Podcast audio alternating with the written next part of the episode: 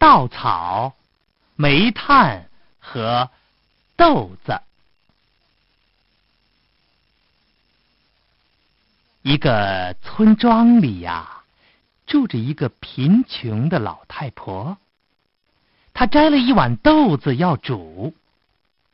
她在灶里生火，点着了一把稻草，让火烧得快一点儿。她把豆子倒进罐里的时候呢，不知不觉的让一颗豆子呃落到地上的稻草边儿去了。过了一会儿啊，灶里有一块烧红了的煤炭也跳了出来，和豆子、稻草在一起了。稻草开始说话了：“呃，亲爱的朋友们，啊，你们是从哪儿来的呀？”煤炭回答说：“呃呃，我我幸亏从火里逃了出来。”呃，如果我不是拼命逃啊，我一定要送命的，呃，被火烧成灰了。豆子说：“我也只是呃侥幸没有受伤。呃，如果老太婆呃把我呀放到罐子里，我就会被她毫不怜悯的煮成粥，和我的同伴一样了。”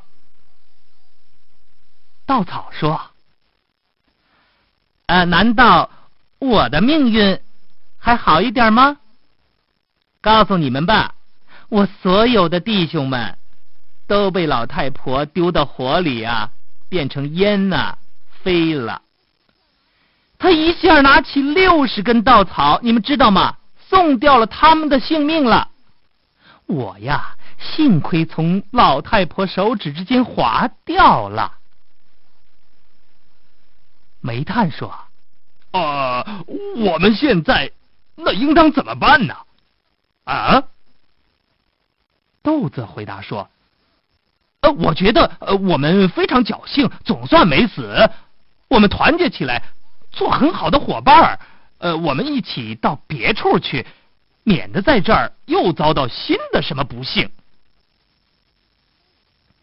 豆子的这个建议呀，另外两个也同意了，他们就一起。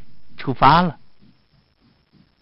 不久呢，他们走到一条小河的旁边那儿没有桥，他们不知道怎么过去才好。稻草想到了一个好计策。呃，我躺在河上做桥梁，你们可以从我身上走过去。怎么样？于是，稻草啊，从这边岸上伸到那边岸上。煤炭的本性呢是热的，它十分大胆的在新造的桥上小步疾走。煤炭走到河当中的时候，听到水在下边潺潺的流淌。忽然害怕起来，站着不敢向前走了。稻草呢，于是开始燃烧，烧成两段，哦，沉到河里去了。煤炭跟着滑下去，一到水里，嗤一声，便死掉了。还是豆子小心谨慎，还留在这边岸上。豆子啊，看到这件事情啊，笑得非常厉害，把肚皮都笑破了。如果啊，不是一个旅行的裁缝恰巧在河边休息，豆子也得死喽。你想想，肚皮笑破了，他还能不死吗？啊，裁缝很同情他，拿出针线来。把豆子的肚子缝合起来。